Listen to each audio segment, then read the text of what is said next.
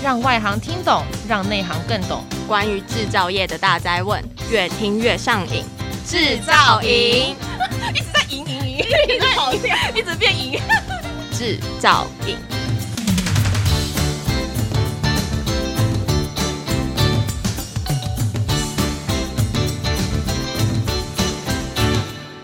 Hello，大家好，欢迎收听专门为台湾制造业推出的 Podcast《制造营》，我是主持人 Annie。Hello，我是主持人 Jada。Annie，你知道今天是什么日子吗？你生日吗？哎，还没到，还没到。十二月我会提醒你，我们到时候再去吃吃喝喝。今天呢、啊，是我们制造营的首播耶！首播，呼呼！请问你知道制造营是一个什么样的节目啊？制造营啊，其实是一个专门为制造业以及想要了解制造业的听众而开立的 Podcast 节目。我们都知道啊，台湾是制造王国，在全世界供应链扮演非常重要的角色，所以我们希望透过制造营带给听众在生产制造上的各种知识，了解生活中看到的这些产品到底是怎么被制造出来的，是用了什么机器。还有全世界在制造业上面的新兴议题跟挑战，就像我们片头所说的，让外行听懂，让内行更懂。我们都希望用浅显易懂的方式来让大家了解制造业，希望大家越听越上瘾哦。那第一集我们首先就要从生活中到处可见的塑胶来切入。今天要邀请到来自台南的全力发林聪杰林副总以及业务经理 Sam 来跟我们聊一聊塑胶产品到底是怎么做出来的。而且我听说。不同的机器也可以做出不同的产品。那在生活中又是哪些产品的应用可以看得到呢？让我们掌声欢迎林副总跟 Sam。你好，大家好。你好。那我们首先要先请林副总跟我们说说塑胶产品的制成。我们看到的塑胶产品都是固体的，那请问他们在被加工的时候会被改变形态呢？那又为什么要被改变呢？哎，射出成型机一般来讲的话，大概可以分成三个部分。第一个是锁模的部分，提供足够的锁模力来锁住模具。第二个射出的部分，射出的部分是将原料融化了以后，储存在一个高温的料桶里面，然后再高速的把它射到模具里面去。等模具冷却完了以后，固体固化了以后，再把模具打开，取出成品。然后可以达到大量生产的目的。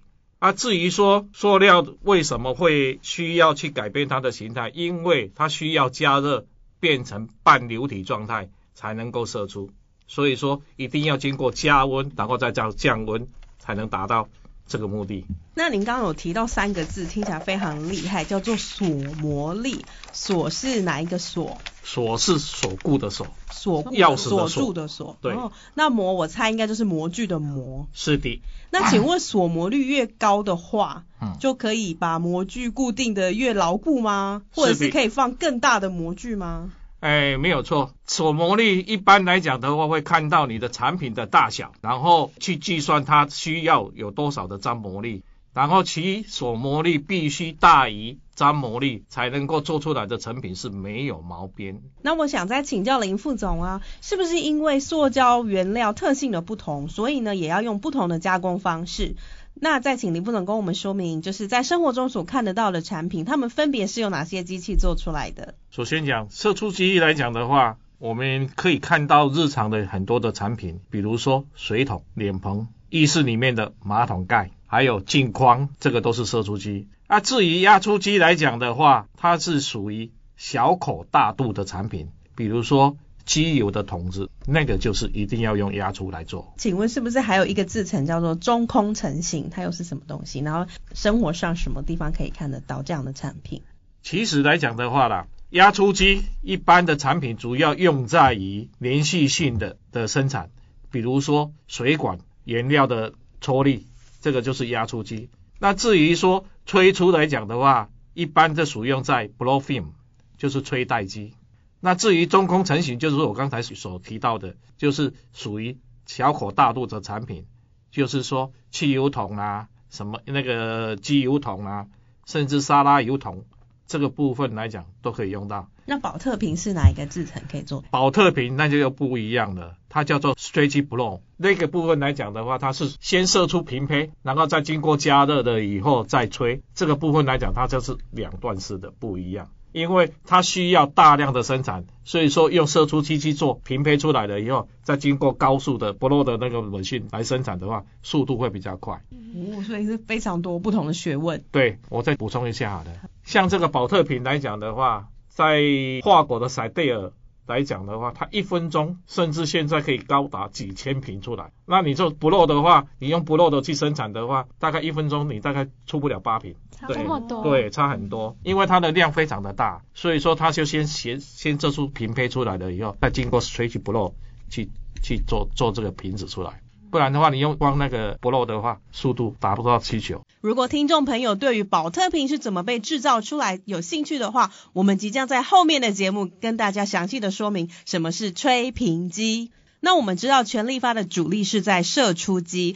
接下来，我们想请林副总跟我们详细说一下全力发发机的故事。我听说那个时候，只要全力发做什么，就代表全世界需要什么。我们有请林副总。其实全力发创立在一九六六年，从非常小的工厂开始投入。刚开始做的时候是说做小型的粉碎机，然后飞轮的手动射出机，然后再逐步进化到成型机械，由家庭的用品、圣诞灯饰。玩具类别制造供应台湾地区的需求为主，全力发就是这样子诞生。在一九八零年代，我们开发出来的台湾最大的一台两千吨的大型射出机，然后就开始积极全球的参展，打开知名度，一步步的走向国际市场。全力发目前的客群，除了最大宗的汽车制造业、食品、物流、家庭业的比例，也逐渐在增加中。那接着我想再请教林副总，是不是机器越大台就能做出越大的产品呢？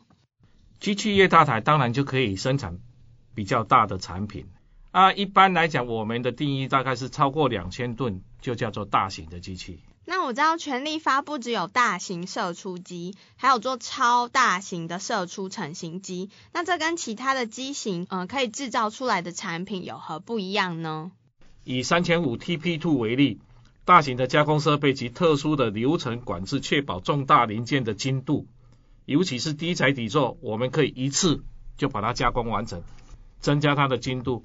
尤其是在油电控制的，经历多次的经验跟模拟，我们已经制造出非常良好的控制系统。那林副总，我想要请教吼，我们听说啊，射出机 不是要越做越大台，就是要越做越小越精密。那请问全力发当初为什么选择要去切入大型射出机的市场呢？其实我们也是为了满足客户的需求，才逐步开发大型机器，由周转箱、电视的 monitor、汽车零配件、站板、机器由四十盎司到四千吨，为求品质稳定，不惜从日本进口。大型的龙门机械才奠定了本公司在大型机器不可动摇的地位。嗯，那接着我想要请问林副总，就是一开始你有提到说做圣诞灯饰啊、玩具，到后来发展到汽车、食品、物流等等，那请问是同一台机器就可以做出这些产品吗？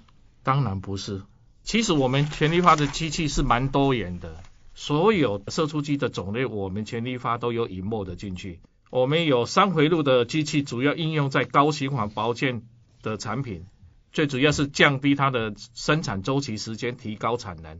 然后在油压伺服控制前臂回路的高速回路的，是用在超薄件，它能够稳定的生产。然后双射及多射的射出成型机，主要用于手工具把手、电动工具把手、车灯及密封盒。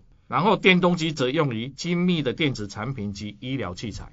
那接下来我们想要了解一下全力发产品的应用领域哦，请林副总跟我们谈一下全力发当初是怎么样切入全球汽车供应链，那怎么样可以赢得这一些顶尖汽车品牌客户的信赖呢？最主要我们也想知道说，打开一辆汽车又是什么样的产品去使用了全力发射出机所制造出来的？其实我们的挑战来自我们的客户，那我们的客户的压力来自于世界知名的车厂。我们共同的跟他去开发，然后去进步，达到车厂的要求，然后挤放在汽车的塑料配件里面，保险杆、仪表板、门板、内饰板、水箱罩、车灯、后视镜，都是在全力发的掌控之内。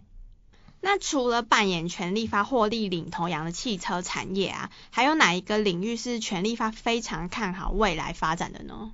其实我非常看好在循环经济这一块，如果能够使用百分之百的回收料去制成产品的话，借此可以帮地球降低负担。那请问全力发怎么看全球的减速风潮，以及对于环保啊减速的趋势，是否会对射出成型机带来冲击？我个人不认为会造成冲击，因为只要你回收的系统建立的很好，能够开发出来的一个设备能够帮这些回收塑料找到出口，我认为它的影响不大。那请问全力发跟德国和日本都有技术上的合作，那在业务面呢？你们觉得最难打入的国家市场是哪里？那你们要怎么去突破它？我认为日本跟德国这两个国家在当地就有非常好的、非常强大的竞争者，而且对品质非常的坚持。如果在没有强大的代理协助，很难去突破。但是我们在日本的海外公司。已经透过在日本的大型商社的合作，目前已经很有成就。那请问接下来在大型射出机市场想要自我挑战的目标跟主力市场是哪里？应该还是局限在汽车零配件跟物流这个部分。接下来呢，我们想请教 Sam，可不可以请 Sam 跟我们分享一下你们家族在创办全力发的故事？还有我们知道您目前是公司的第三代嘛，那不知道说您加入公司开始渐渐学习接班的过程当中，有没有遇到很辛苦或者是你很想分享的事情？其实家族创办权益发的故事，我们公司就是从一九六六年由我祖父那一代跟他的兄弟一起创立这间公司，然后当初就是做些比较小的。射出机，然后后来就是随着客户的需求就越做越大。以我第三代，我现在也是努力在学习怎么接班啊。然后我相信台湾很多的企业现在都有面临到接班这个问题。那我觉得都是一种学习的过程啊，就是因为经验啊、观念跟你们成长的环境也都不同嘛，所以在很多的事情上都会有不一样的看法。那我们沟通讨论的过程，有时候就是难免会比较激烈一点，会有很多的争执。但我相信大家都有遇过这种状况，那就是要学习怎么去跟他们沟通协调啊。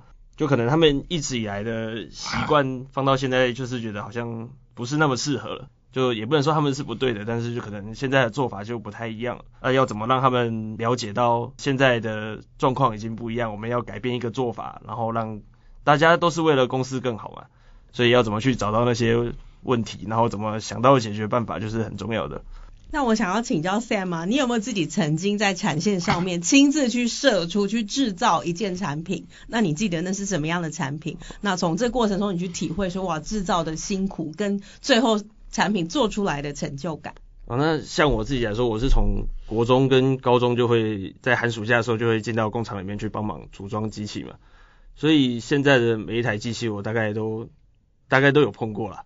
然后当初在里面的时候的想法就是觉得，哦。在工厂一天待八个小时，真的是蛮热蛮辛苦的，然后这些工作也都蛮出众的，但是其实真的就是要努力的把产品做好，就是要花出蛮多的心血的。一些细微的比较要注重品质的地方，就还是要努力的去去仔细的去打磨啊什么的。那 Sam，请问你怎么看射出成型机的未来发展跟挑战呢？我觉得以台湾来说啦，就是台湾是在一个蛮艰困的环境啊，在国际市场上。因为面对欧美的技术，就是台湾可能还落后了一段时间，要像跟中国大陆比成本、比规模都很难比啦。而且在很多的那种外贸协定上，台湾也都没有办法参加，所以对台湾来说会是一个比较困难的环境。就是我们要怎么找到我们的优点跟我们的强项去发挥就很重要。那以我们自己公司来说的话，我觉得。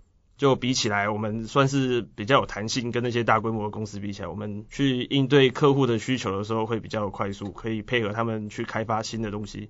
这个大规模的公司不一定可以为了你去改变我的生产线嘛，大概是这样。我觉得这算是我们的一个优势啊。那最后，我想要再请问两位，今年对于 Taipei Plus 线上展的期许与祝福，全力发又会带来什么秘密武器呢？其实我们会带来两台机器，然后我我介绍是。